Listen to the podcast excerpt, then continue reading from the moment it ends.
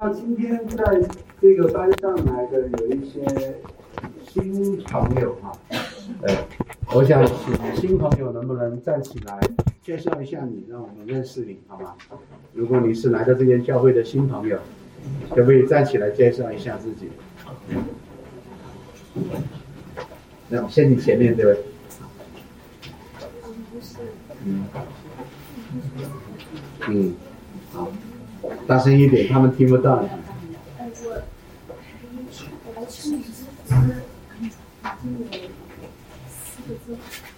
四周了。对，今天是第一次参加这个参加这个小料理。嗯。那么很感恩啊，真的很感恩。嗯。感恩神给我们这样的。感谢主，您的名字？我姓王，艳阳天的艳，王艳子妹。嗯，王艳子。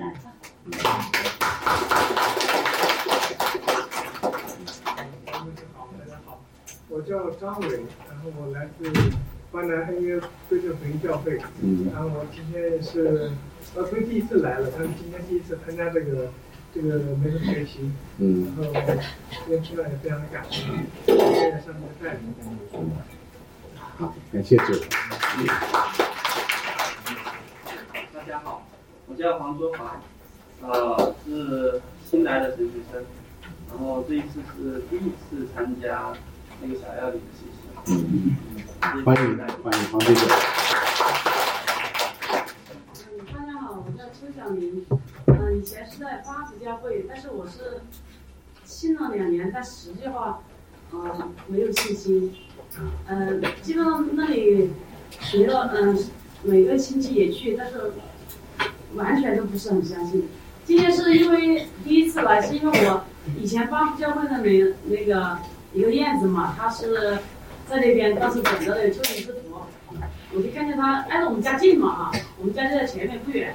我是这么近，我说来看一下，今天是第一次。所以今天是第一次的。嗯，但是说实话啊，他们给我传福音传了两年了哈，但是我真的还是不相信。但是就是那个王一牧师，是王一牧师吗？哎，王一牧师。他说的啊，但是我真的没见过本人，也在网上查过，但是我就还是不相信。真的，我就不知道今天说这些对还是不对啊。啊，没关系，我们就希望。欢迎你了，然后继续来寻求。你们让我相信这个，我就觉得好神奇哦。感谢主。花圃花圃教会是那个邓福老师是不是？现在还是邓福老师在吗？我都差不多半年没去了。看不见希望。嗯。没有没有相信让我相信的那种信心。今天主要是我看见那个这方。离我家近，我觉得反正今天没事儿。好，欢迎你。大家好，我叫孙佳恩，我来自山东临沂。然后呢，我我也是新入校呃新入学的那个神学生。对，然后和那个呃王弟兄是一个一个寝室。所以我也是第一次来参加这个学习。欢迎。后面。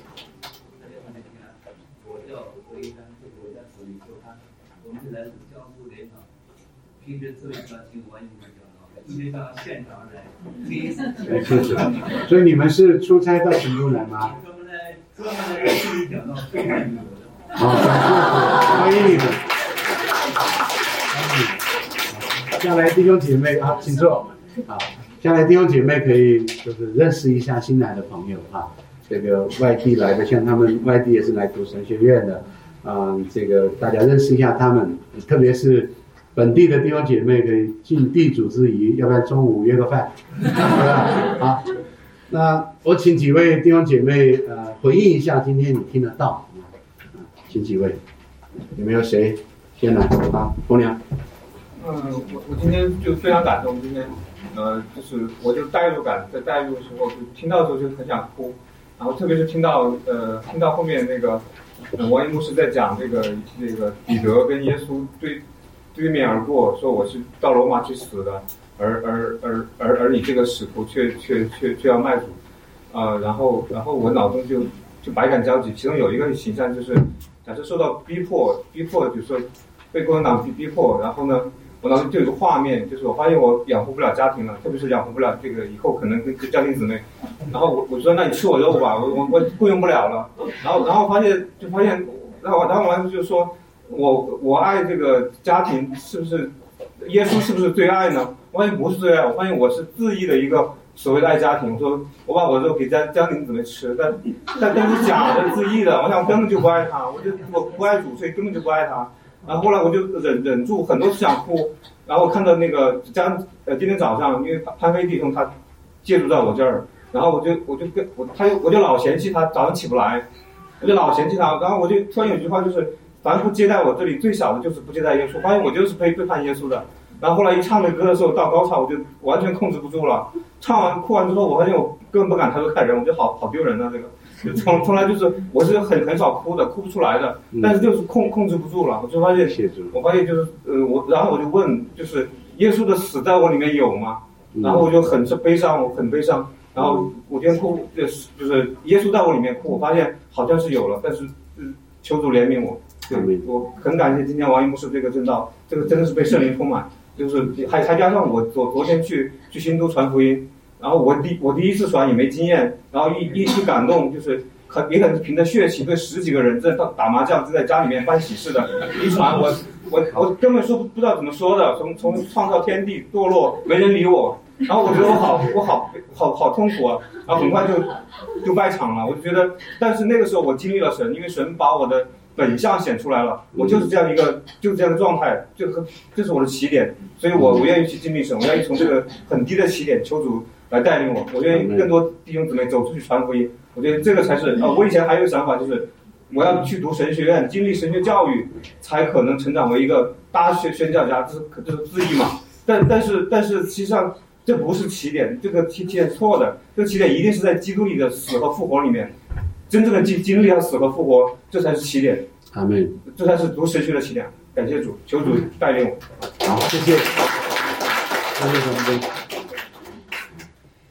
我我我今天我今天也很感恩，嗯，因为我在祷告的时候说，呃，以前我跟洪亮弟兄已经是呃相处了十十一年了，然后都是总结起来四个字就是往死里斗，感感觉没有没有什么其他可说的。我就我祷告说，呃呃，可以让我和洪良能够顺利的走过这个婚姻的预备，然后可以在福音里面就是退捷径，然后忏悔，可以重新的复合，呃，重新的就是能够来享受家庭的温暖。这这个时候呢，就是王牧师讲完之后，他就开始，我听到一个人在那哭，很大声，然后我 就我就看是谁，然后发现是他，对我我我我很感恩，因为因为我觉得这是。他他出去哀哭比总比他像犹大那样出去死好。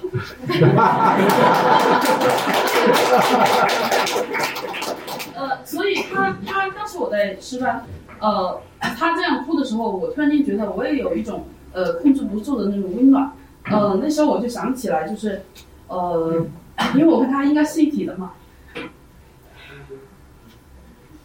所以我觉得，嗯，他的悲伤能够引起我的悲伤呢。也算是神，就是垂听了我的，嗯，垂听了我的心愿，让我可以和他联合在一起。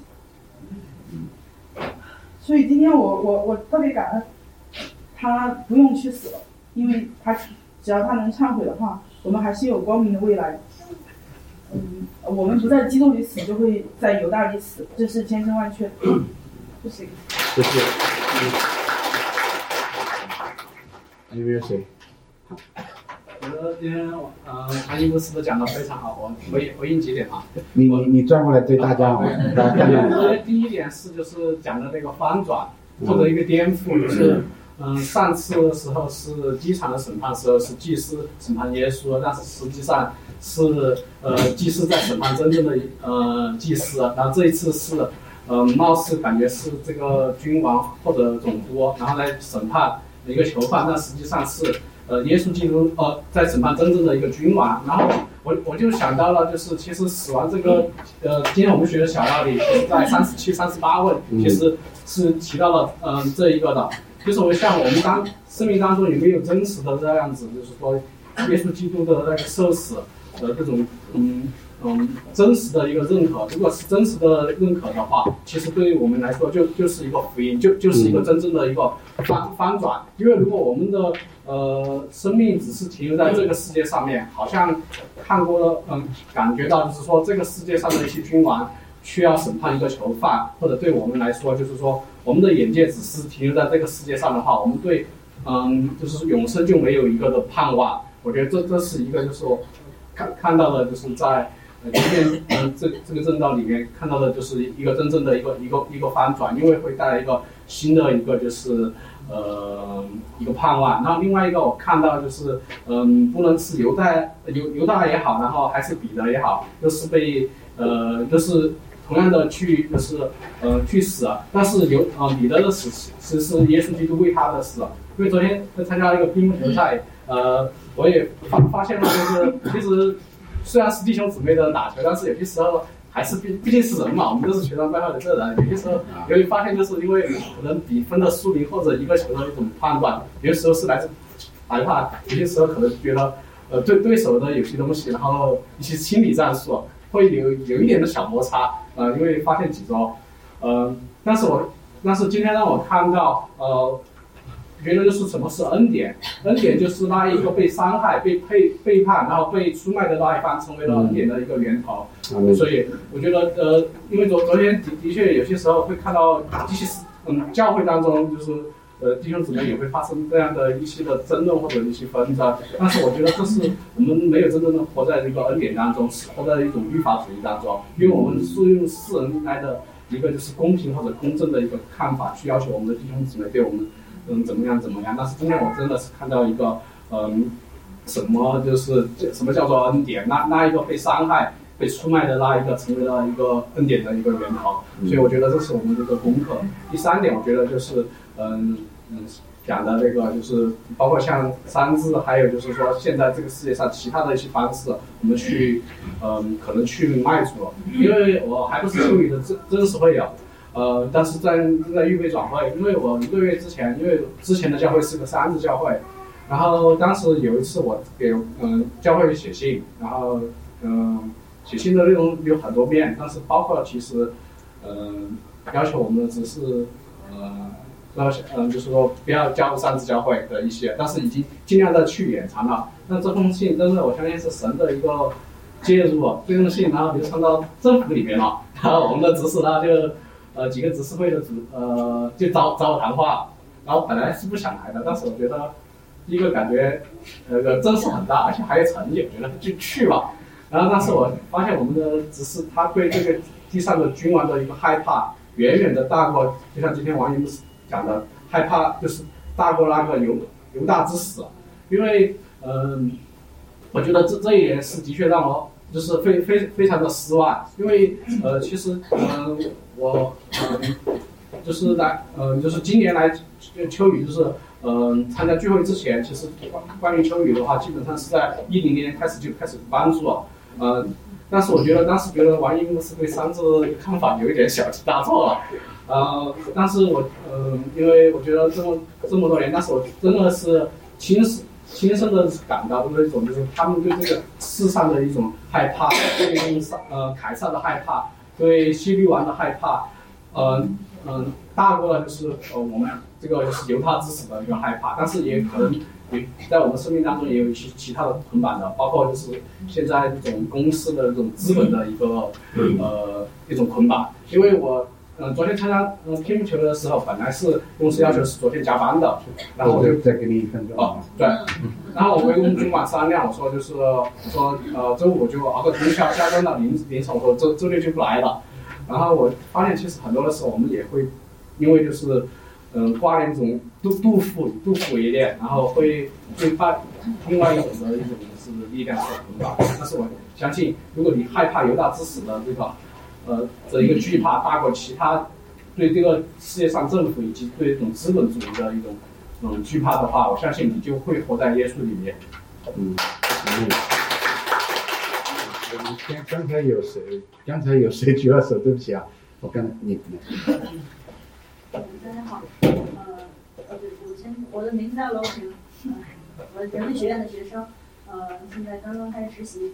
然后今天感动的地方很多，我相信跟很多弟兄姐妹都相似。我讲一一点跟我个人经历相关的，呃，就是王一木今天在提到跟死亡比较多的这个主题。呃，四年前我参加过一个机构的短宣去菲律宾，呃，当时我们在大学和中学里边传福音的时候呢，呃，我常常会呃用到的一句话就是，呃。如果今天晚上你们这个岛上的火山爆发，呃，你们知道你们会去哪里吗？就是大概会用这样的模式来跟他们开始呃聊福音啊，因为那个岛上有一座非常高大、很漂亮的火山——活火山，呃，也在那个火山的附近也有也也有一个很小的教堂，呃，曾经曾经在火山爆发的时候，教堂里祷告的人就被主接走。嗯，所以现在这个教教堂很小的教堂和这个火山成为这个岛的标志，马云火山。呃，然后我没有想到的是，呃，在两年前我来成都的时候，当时跟我在一个团队里，呃，传福音的两位同工，其中是呃当地的负责牧师，呃，Pastor Five，他呃在在家里边因病去世，还不到五十岁，呃，很热心服侍主的仆人。我很难过，这而且另外一位姐妹，啊，也是因病去世，他们都很年轻，嗯，都四四十多岁这样。然后呢，有呃，另外还有一位跟这个团队相关的，就是当时我从长春出发之前为我辅导英语的外教老师，呃，叫戴娜，呃，一位姐妹跟我年纪相仿，呃，也是两年前哮喘。呃，在在家里去世，就离世归主，被主接走。呃，他是在长春的外教，在长春很多年，到美国大学生传福音。呃，和我一样是单身。呃，我来成都之前，我们还一起为婚姻祷告，我还送他一些纪念品。我们还因为他很开朗，我们就聊以后结婚的事情啊，为为为婚姻预备的事情。然后我来这里读书，啊，他就被主带走。嗯。很多宣教士一直到今天，他们也愿意把他们的命就放在中国，嗯，还有他们很爱中国。很开心，谢谢。我再请后面的哈，后面有没有最后一位啊？刘艳艳姐妹。大家好，我叫李艳艳，我也是文学的学生。嗯，大家的分享我就分享比较特别的一点吧，今天特别的触动我。就是在我刚坐坐坐下来的时候，就一首《面对面》这首诗歌，然后在练唱的时候，我心里面就特别的忧愁。我就在就是在问自己，我说主啊，为什么这个歌我没有那么大的触动？然后我就很忧伤，为着这样子的情况，我就很忧伤。当我就带着一个自己安静的时候，我就要来寻求神。然后当我们读完这些经文的时候。然后王一牧师就说：“这一切我们都知道，就是我们读的这一切，其实我们好像意识当中我们都知道发生这一切的事情。但王牧师说：‘那我们要怎么样子才能够来听到神对我们的话，对我们说话呢？’我就很深切的抓住这一句话，我就跟神说：‘我我我要来遇见你，对我怎么样子来跟你面对面，就是这样子。’然后接下来就有分享到每个人跟主的关系多大。”彼得、保罗，然后还有就是来华的宣教士，在这个过程当中，就是一波又一波的感动来袭击我，然后我就会不断的会流泪。对在这个过程当中，我特别的感恩，就是就感觉到，就神让让你你经历他，然后在回应的时候，在唱这首面对面的诗歌的时候，那种感动就完全不同。我可以在这个歌里面就就觉得。就不断的就是有那种说不出的感觉，就是就是觉得你可以跟神面对面了，而且你在唱这首歌的时候，就是你会为他带入在这个歌词的当中，你能够去更深切的去能够体会到这样子的一种。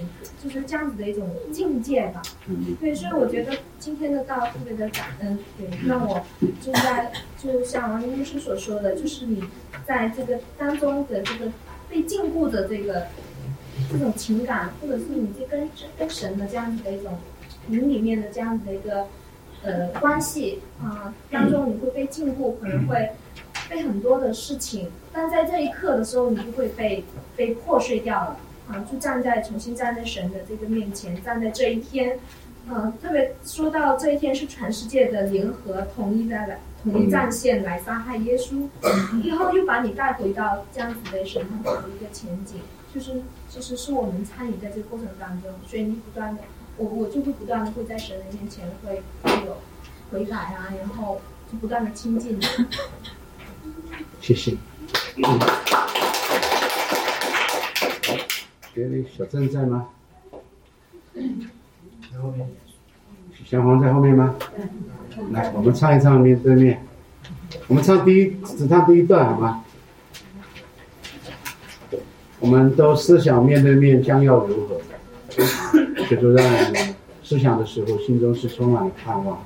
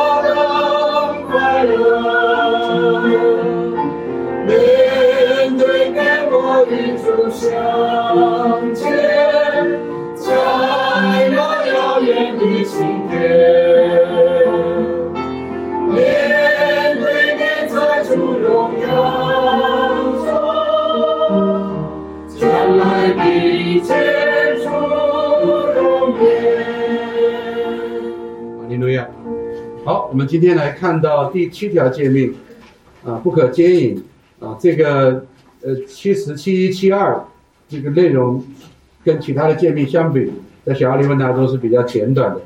我们先读一遍啊，七十问，第七诫命是什么？第七诫命是不可奸淫。第七诫吩咐我们做什么？第七诫吩咐我们，无论诚心说话做事，都要保守自己与别人的贞洁。呃，七十二第七诫命禁止我们做什么？第七诫命禁止我们一切不纯洁的意念、言语和行为。阿门。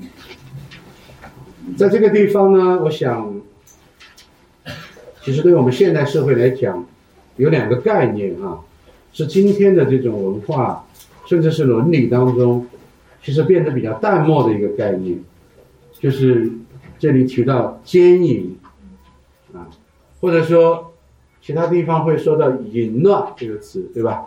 奸淫或者是淫乱。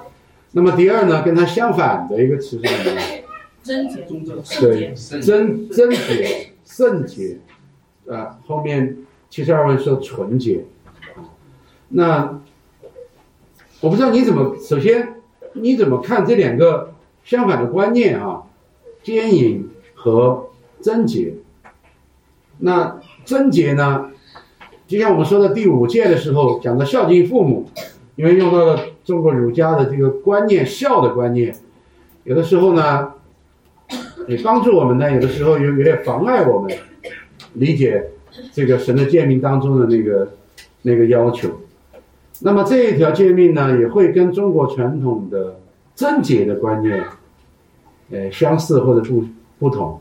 那我想，可不可以你们回应一下说，第六、第七条诫命的，或者整本圣经所讲的那个圣洁？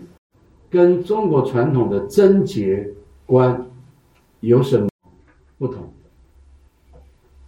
很大的不同。圣洁是人在神面前不去崇拜其他的偶像和假神，嗯而贞洁是一个男权的观念，就是这个女人要她在性格问题上要忠诚于这个男人，她是一个受造物对另外一个受造物的那种忠诚。嗯，我觉得嗯好那这是后面的那种是一种拜偶像。嗯，好。刚刚讲了一个，他说圣经所讲的这个圣洁是神权的，在神面前的。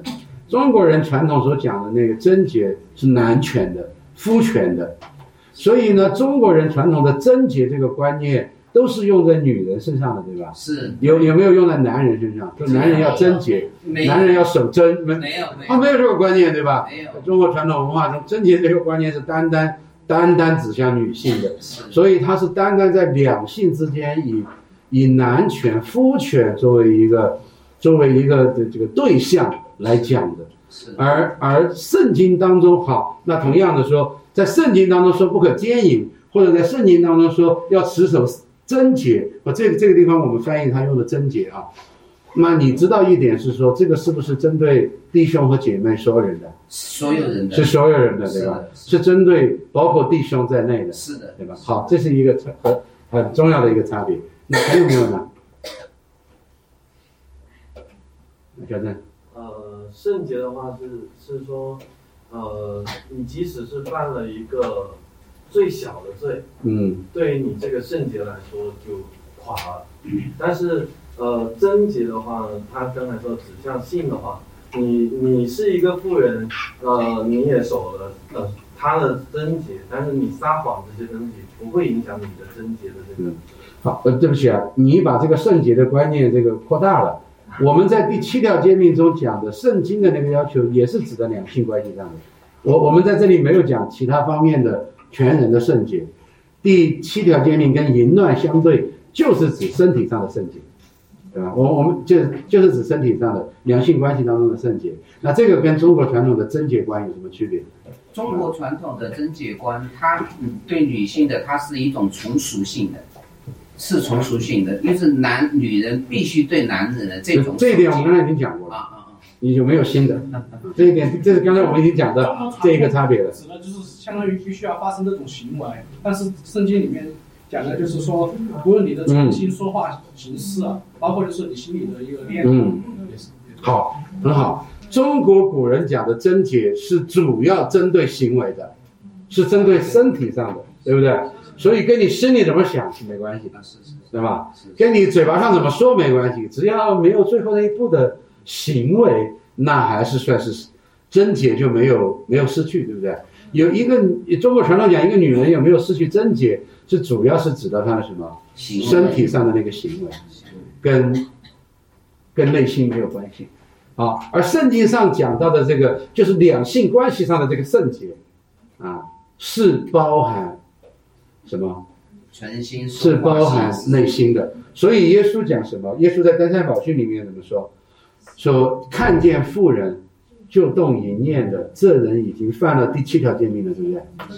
那这个观念是中国文化传统当中从来没有的，因为这个观念要是成为中国文化传统当中观念，那不是都死定了，对吧？那那那怎么弄呢？这个 那就没人是贞洁的，对吧？那出路在哪里呢？没有出路了，对吧？没有出路了所以当圣经来要求我们的圣洁的时候，它是有出路的嘛。第一，它的要求是如此之严，它到你的内心，甚至到你的言语，对不对？那如果是要求这么的严的话，在中国的儒家传统中是无法想象，因为这样子的要求，所有的人都达不到，而达不到，你没有出路，对不对？而而在圣经当中，主的那一个高标准，它是一个更高的标准。如果从这个角度来讲的话，那个标准比中国古人对对女人的那个标准还要高。当然是同时针对男人和女人的，但是都高，对吧？但是它有出路，对不对？好，还有没有？还有没有差别？就是传统的那种它是一种道德主义的。道德主义的那守住这种贞洁的话，它就它就可以成立这种，就是它嗯有一种标准。但是这个圣经中圣洁的话，我觉得它是一种上帝对人当当地的本分，是你就是你你应去做的一件事情，就是你即使做到了，你也不可以成立这种。嗯，很好。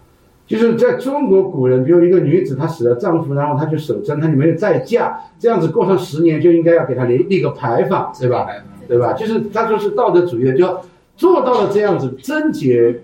一个方面又是对所有女人的要求，但另一个方面，真有一个人做到了，大家又觉得特稀罕吧，然后就会给他很高的那个呃评价，但其实那个评价反过来是些捆绑他啊。但是呢，他会变成一个道德上的一个荣誉啊，是一个他是一个称义的一个一个自我称义，或者是就那个。但是在圣经当中，一个人持守圣洁，其实其实不算他的，就是就他并不能凭这个在神面前称义，对不对？是他是一个本分而已啊。我之前听到有有有一次有一个有人就说，他今天在中国的今天社会啊，他有一个很很一个现象就是什么呢？就是大家的道德标准越来越低，就一个人只要做到最低的标准呢，他已经是变成众人都要赞扬的了。啊，就这这个人好，这个人从来没偷钱，这个人在单位里从来没有这个贪污，哇，这个简直是好的不得了。但实际上这是应该每个人最起码的标准，所以现在在今天中国社会是变成很多很起码的标准已经变成高标准了，对吧？嗯，好，还有没有什么有不同的地方？我觉得这个贞洁不仅仅是包括自己，还有包括对他人负责。对他人的负责，哎，非常好。他这里面特别是在那个第第七十一问说，都要保守自己和别人的贞洁，对吧？他有一个对他人的这样子的一个一个，那那这那我们就讲了，他每一条都是从正面和反面两个角度来说嘛，啊，所以说不单单是你不犯这个罪而已，而是自己和他人都要竭力的去保守。那那我想问一下。我们怎么保守他人的的圣洁呢？啊，怎么竭力去保守他人的呢？啊，呃，啊，你可不可以举？正好举，正好正好这算是我的一个疑问。以前我认识一个慕道友姊妹，呃，她她身材很好，然后她喜欢穿那种上半身非常长的衣服，下半身其实穿了裤子的。嗯，但是那个因为上半身非常长，怎么看都像下面没有穿，然后 就是就是连我是女人我都会有想法，然后 就会有有弟兄有有有有弟兄姊妹有应该有三四个都去跟他说过，但是他他是这么来说的，他说是你们男人自己心里面想歪，跟我有什么关系？就是我没有错啊，是你们出了问题。然后那个时候我就我想再劝他，但是我没有办法。呃，所以我不知道这种以后如果再遇到这样的回答的话，我们该怎样来来跟这个姊妹沟通？嗯，很好的一个问题啊，特别是对姐妹们会有一些挑战。那就是每次到了夏天的时候，教会就会讲这样叫大家提醒说，不能穿着太暴露。啊，嗯，然后有一次有个弟兄就讲，他说我坐在会场里面，前面一个姐妹，然后那个脖子背上一大半都是都。他说我怎么敬拜不了？然后我们按照另外他讲这个逻辑说，那你的事儿对吧？关我什么事儿呢？你自己心里乱想的。那怎怎么看？怎么看？姐妹有责任，呃，她有责任，就穿着不那么暴露的、暴露的紧身的或者是什么的，她姐可以这样要求一个姐妹这样子吗？这在这这条诫命会要求她如此吗？会会会啊！当然你可能会说，那那要看什么叫暴露，什么叫那个，那那是那第二个问题啊，那是尺度，那是第二个第二个问题啊。我们先不进入说，那你怎么办呢？对吧？什么叫长，什么叫短呢？啊，我们先先不忙判断这个，呃，先说诫命要求，当然弟兄也一样的要求，对吧？但是在这个方面的话，可能对姐妹是比较挑战比较大的。啊，尤其是今天的这个传统啊，那也这条诫命是否要求姐妹应当如此行？应当注意自己的穿着。是的，要要有一定的自律性、自控性。就说它的目，它的意义就是这里讲的保守自己和他人，是不是？是。不使他人落入试探。是的。但是如果回到这个姐妹来讲，她有没有使她自己落入试探呢？有，有，也有，有，有。其实也有，是吧？是。但我不知道，我不是我不是姐妹啊，就你们自己回答啊。有没有虚荣心在里面？有有有没有那种说？但是我我有的时候我我不太清楚，因为我我不太我不是姐妹，我不知道这种心理啊。我常常在想，如果有一个姐妹，她完全生活在一个只有姐妹一个男人都没有的地方，她还会不会那么穿？你们觉得那她会不会那么穿？啊，这只有你姐妹能回答是吧？她会不会那样穿？会的那个穿什么都不 care 吧？没有男人什么都不 care。就是为他为什么？因为好有现代的一种观念说，那那对呀，我长得漂亮，我身材好，关你什么事？我就要展现这个。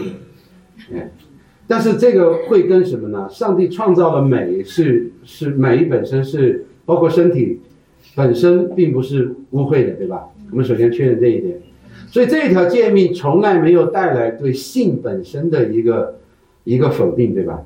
它并没有带来带来一种的否定，说两性的关系是肮脏的，啊，或者是说这个身体的那种美是是就是是肮脏的，是是根本不要去想的。那不没有带来这个，对吧？为什么没有？为什么圣经没有没没你你你怎么说没有不是呢？嗯因为他的身材美就是神的形象。那你这么说又不对了，因为圣经里面没有说神的形象是身材，神的形象是圣洁、仁义、公义，所以告诉你是身材。啊，如果这样子的话，那那那像我们这样子又长得胖的男人，我身上就一点神的形象都没有了。所以为什么？因为这个涉及到对婚姻和性本身的理解。上帝起初造人，照着他的形象造男造女，对吧？然后呢，他设立了婚姻，说人要离开父母与妻子联合，二人成为一体。所以这个是在亚当堕落之前呢，还是亚当堕落之后呢？全是堕落之前。也就是说，上帝设立了，上帝的创造是创造了两个性别，然后他使这两个性别呢，呃，有这一个身体的结合，通过身体的结合来产生什么？婚姻的两个生命的结合的关系，并且通过这个结合的关系来表达什么呢？来表达神与人之间的那一种两高于个体的更高的一一种生命的爱啊。然后他通过这个来产生什么呢？生命，对吧？神有灵的余力，能造多人，为什么他只造一人呢？因为他愿人得近前的后代。所以呢，在性的里面，它的美好是什么？是跟爱在一起，跟生命在一起，跟这个所反映的上帝的爱在在一起，跟耶稣基督对教会的救赎在一起，还有跟生命本身的延续尊贵在一起。所以反映这个的性的关系就是美好的。所以这一条诫命，当他说到淫乱和圣洁的时候，他首先是在肯定。合乎圣经的美好的一男一女的婚姻的关系，和在这个关系当中的男女的结合是美善的，是吧？是是圣洁的，是美善的，是有价值的，啊，是你应当渴望的。首先是确认这个不是一个一个禁欲的观念和文化，正因为他。如此之好，所以说那个不好的都是如此之不好，就是叫做淫乱，对吧？因为他污秽了神所设立的性的关系的美好，他污秽了性别本身的那个尊贵的意义，他污秽了一男一女的婚姻的那种珍贵，也污秽了这个生命的延续这个所具有的意义，当然更加的污秽了说。在在福音当中，当人堕落之后，那同样说亚当堕落之后，婚姻还有没有意义呢？亚当堕落之后，你说好，这个婚姻两性的关系是在人堕落之前是有意义的，但是因着人的堕落，它是不是已经失去它的意义了？现在我们应该比较负面的去看它了呢？不是，不是啊，不是，不是，在在哪里可以看到不是呢？在那个以亚伯拉罕跟那个跟撒拉那个跟他一个应许这个上面就不是，其实这也是一个救恩的一个计划的一部分。嗯，所以生养后代，女人的后裔要要要伤蛇的头，要带来救恩。这个实际上是亚当从亚当夏娃堕落的时候就一直神给我们的一个盼望和应许，对吧？这个盼望和应许仍然是借着婚姻，仍然仍然。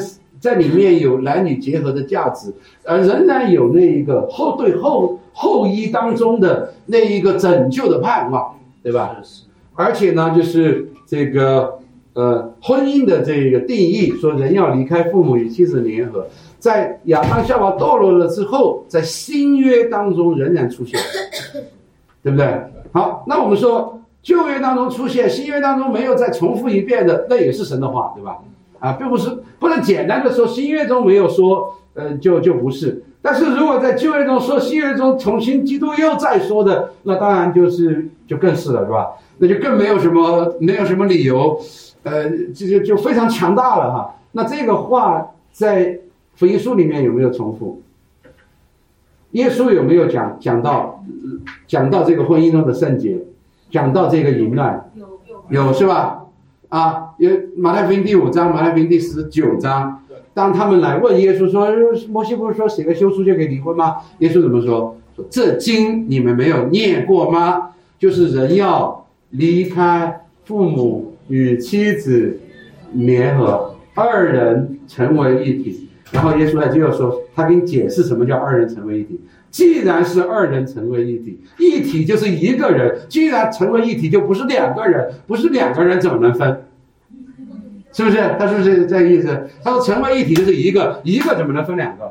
啊，所以他说不能分，除非是为淫乱的缘故，所以不然就是犯淫乱。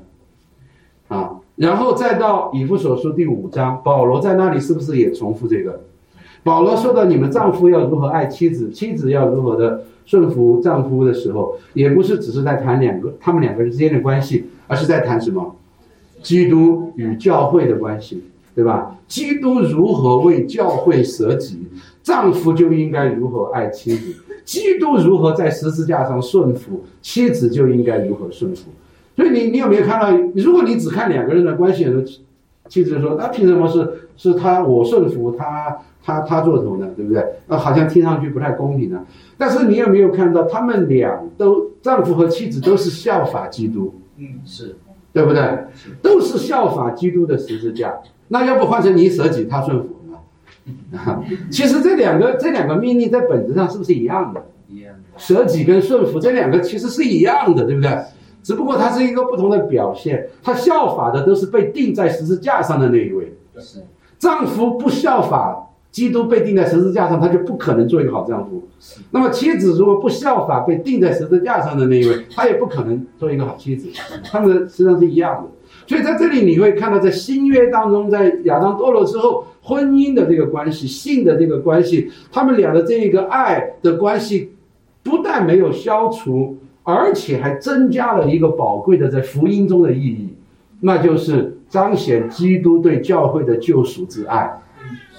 所以，凡是你的性的关系，凡是你谈到性，凡是你谈到这种身体的情欲。凡是你谈到这种两性之间的身体的关系，如果不是在表达基督对教会的救赎之爱，那就是淫乱；如果不是在神与人之间的那个圣洁、一个被救赎里面的那样的美好，那就不是神所喜悦的。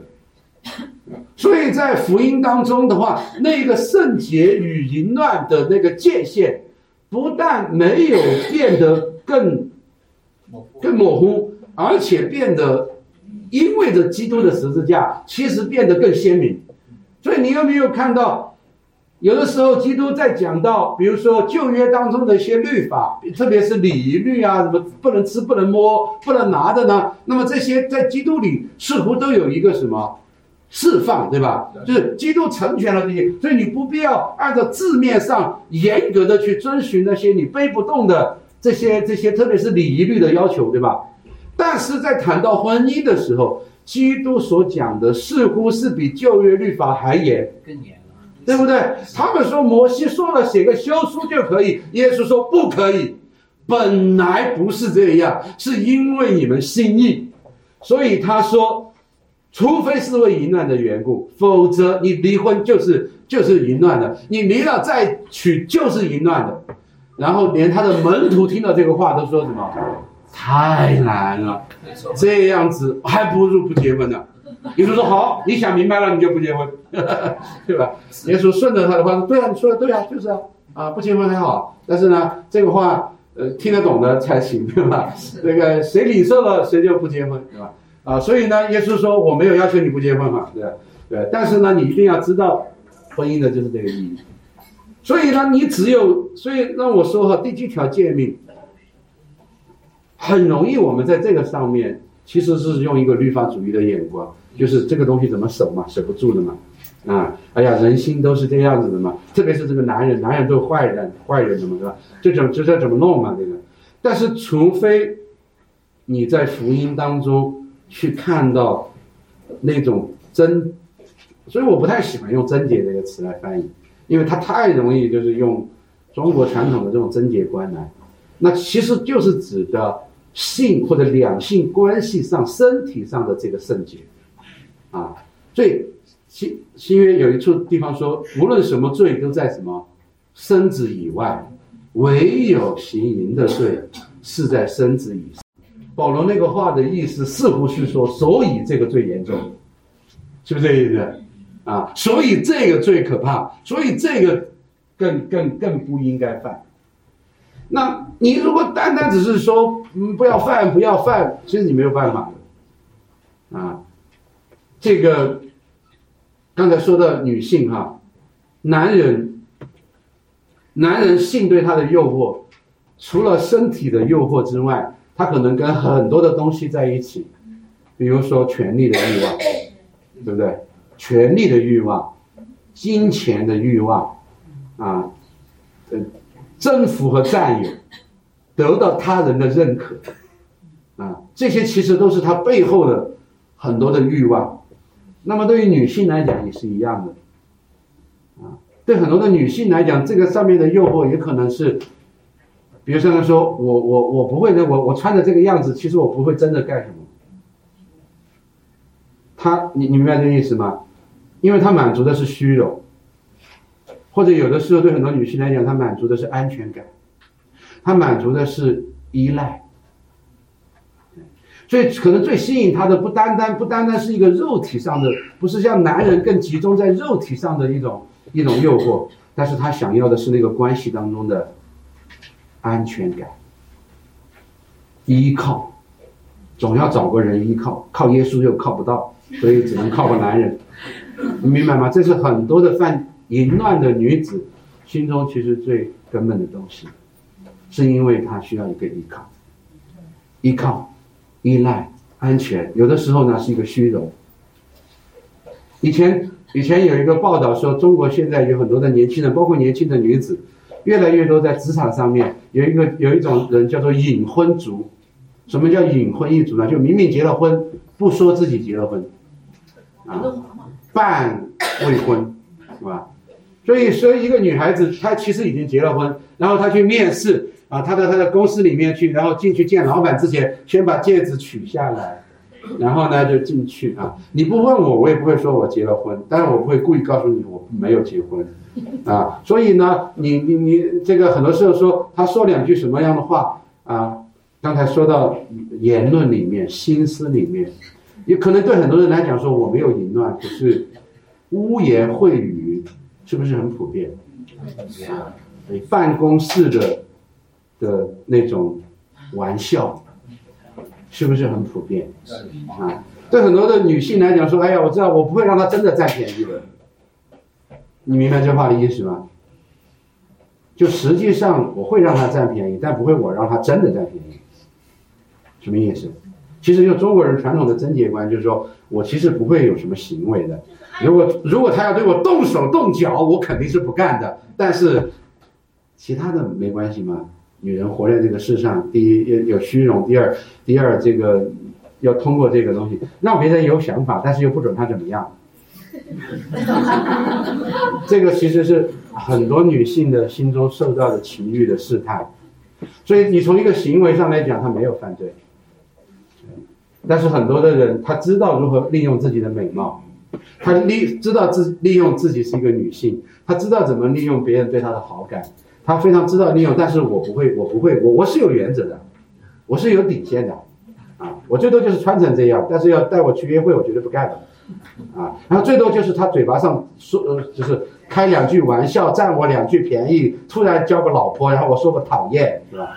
我最多就是这样，我不会真的，我不对，我不会真的那个，这个是不是今天中国社会的文化？很多的男人跟女人都在这个文化当中，都在这个淫乱的文化里面。追求主来帮助我们。如果不是在那一个在基督里你真正去看到爱本身，那个性的本身，身体本身，不是不是中国传统说我要保护我的圣洁，我的贞洁，而是真的是在主里面，你是属于主的人，你是他的新娘，对吧？所以无论是从心思到言语，你渴慕的是那个尊贵，你渴慕的是那个美好，因为那个太美好了，以至于你厌弃那个与此相反的一切。除非你生出你有那样的爱，你才能够生出那样的厌恶来，否则的话，你不会生出那样的厌恶，否则你你仍然是活在那种试探里面，啊，然后你靠着一种道德主义的方式，你守不住的，无论是男女，其实都守不住的。所以，而今天这个社会又是一个。虽然人性都一样，古往今来人都是罪人，那么包括在在这个两性上面的罪也是一样，但是现代社会有一个很大的不同，怎么不同？就是试探和诱惑是不是比传统社会更高？是不是？确实是这样，对吧？确实是这样。无论是对于男女来讲都是这样。你看说到说姐妹穿的暴露，在传统社会当中，你到哪里去找穿的暴露的人？根本没有嘛，对吧？然后一个姐妹说：“我原来我就举个例子说，他们要穿长裙，他我这，然后说你的裙子太短了，那姐妹很委屈说这是我最长的一件裙子了。所以你明白吗？他最好我们遇到一个尺度的问题，尺度整个社会都在变，你明白吗？今天你可能一个姐妹觉得穿的很保守的，如果放在一百年前，可能大家都觉得那是最坏的女人才那么穿，你明白吗？”对，那我们的意思不是说我们要回到一百年前，对不对？那可能也可能也这个很难，但是你可能走在街上，任何一个什么广告，街上突然，我有一次就是我我也是骑车骑在路上，忽然看见那个好大的墙面上有广告，有关于什么什么化妆品啊，什么洗澡，总之就好像一个女人就就就在那洗澡一样的那种啊，虽然不是全裸，但基本上吓你一跳的。这种场面在传统社会你永远不可能见到的，对不对？只有坏男人才会见到这种场面，百分之九十多的男人他都不会见到这种场，怎么可能在大街上看到？不可能。但是在二零一七年的人类社会，这是随处可见的，生活中随处可见，网络上随处可见，打开手机随处可见，电脑随处可见。所以在这样的一个时代，求主使他的教会。那你怎么去胜过这些试探呢？整个使我们的弟兄和姐妹，无论是未婚的持守圣洁，还是在婚姻当中的来持守呢？我想，除非我们比传统社会的人、传统社会的基督徒更深的感受到主的爱，主的恩典在我们身上要加倍，我们才能够胜过今天加倍的试探。所以，除非你。更爱主，除非你也更真实的经历了被主所爱，而且在他的里面，就是有的时候有很多基督徒一个很大的问题，说什么呢？信仰只是理性上的，不是情感里面的。意思就是说，我知道什么是好，什么是坏，可是我的审美观并没有转过来。我知道那个是好，但是我觉得好的东西它不美。我知道那个是坏，但是我就觉得坏坏男人就吸引人，坏女人就是美。我里面的那个审美观它无法转变。你说这个是很多年轻的弟兄姐妹谈恋爱的时候最痛苦的地方。很多的弟兄说：“我知道姐妹好，我知道应该找信主的，但我就觉得不信主的更漂亮。”那这就很麻烦了。你理性上知道你应该找信主的，但是你就是觉得人家不信主的那个更吸引人，为什么？啊，因为因为人家不信主嘛，所以它里面有一种有一种不被约束的恶之花，你知道吗？你明白这意思吗？叫圣洁的美，在你在你心中它不美，然后。邪恶和淫乱在你的里面觉得很美，这件事儿很麻烦。你只是理性里面说我信耶稣，你只是说知道诫命里面说应该怎么样，没有用的。所以求主扭转你的心，扭转你的心。外面的一个女子，无论她长得如何漂亮，无论她是怎么有才，无论她怎么样，她没有信主，所以你在她身上，你。你看不到，你不觉得她美。你在教会当中看见一个信主的姐妹，你就觉得她美。除非你生命中有这样子的扭转，否则你守不住。所以求主的福音在我们里面，我的弟姐妹也一样，对吧？你外面的男人，哎呦成功啊，哎呦好帅呀，对吧？哎呦好酷啊，而且，哇，你看这教会都是这些什么弟兄啊？对呀，这看一个都看不上眼，工作又不怎么样，长得也不怎么样，又又怎么怎样，对不对？哪一样？你不要说，除了他信主，其他哪一样比得上人家不信主的男人呢？所以，如果你心里是这么想，你你守不住的。所以求主能够转变我们，在在别人、在弟兄姐妹、在别人的身上看见耶稣，你才能够看见那个美。不是他美，不是他漂亮，不是他有他这个帅啊，但是信耶稣的男人他就是帅，啊，信耶稣的女人她就是美。除非你的心里面这个被扭转了，这个扭转了，你尝过最好的。你的举个简单的例子嘛，就那天谁在唱？哎，那天是谁在说？是，是你们谁在说那个话啊？说，说那个我们那天晚上赞美诗唱的那个歌好美哦。说说说说他拿两首，然后我听他说说你听过那么美的歌，你怎么可能去听那个什么小苹果嘛？啊，是肖峰老师，肖峰刘姐妹说的对吧？他说我真的不是，他是去雅加达，他在雅加达在那个在那个塔木斯的那个那个那个音乐厅里面，然后那个那个最美的那个音乐厅，然后听哈利路亚对吧？听那个赞美诗，他听完了他就说。他说：“听过这种音乐的人，怎么可能只喜欢小苹果嘛？实际上这是一样的，一样的。你的口味变了嘛？如果你的口味没变，你就觉得小苹果很好听。然后巴哈巴哈巴哈跟我有什么关系吗？巴哈我根本听不下去，小苹果我一听就高兴了，因为你从小的情趣就是那么被训练的。所以在主里面，除非信仰不单单是脑袋里面变了。”是你的性情里面，包括你的审美观，如果真的变了，口味变了，你就不会喜欢小苹果。阿门。我们一起了一个祷告，主我们感谢赞美你，我们特别要祈求你的怜悯和帮助，因为我们是可怜的人，我们活在这样的一个一个真的是淫乱的时代，淫乱的时代也也显出我们的淫乱来，所以。求你保守我们在那圣洁的意念行为当中，去掉那一切不合圣徒体统的啊，特别是弟兄姐妹在职场上，在这个社会当中，主那一切的淫词妄语嬉笑的话，主啊，总不相宜。求你怜悯我们，求你使我们在这一个布满了这种情欲的试探的社会里面，叫我们做弟兄的、做姐妹的，我们心里面都以耶稣为美。主要我们心里面都在福音当中更新我们的整个的性情，甚至是我们的审美观，我们的存心说话行事，主啊，实在是都保守自己和他人的圣洁，啊，使我们以这样的圣洁为美，啊，就是不以外面的装饰为美。主要这不是一个理论，这实在是要我们亲身的经历，而且享受。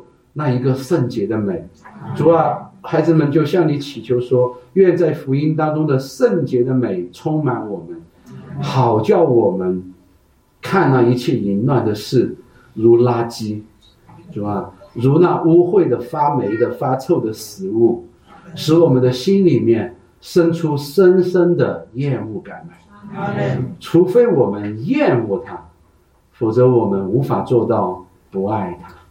主啊，求你帮助我们，与我们同在，奉靠耶稣基督宝贵的圣名。阿门。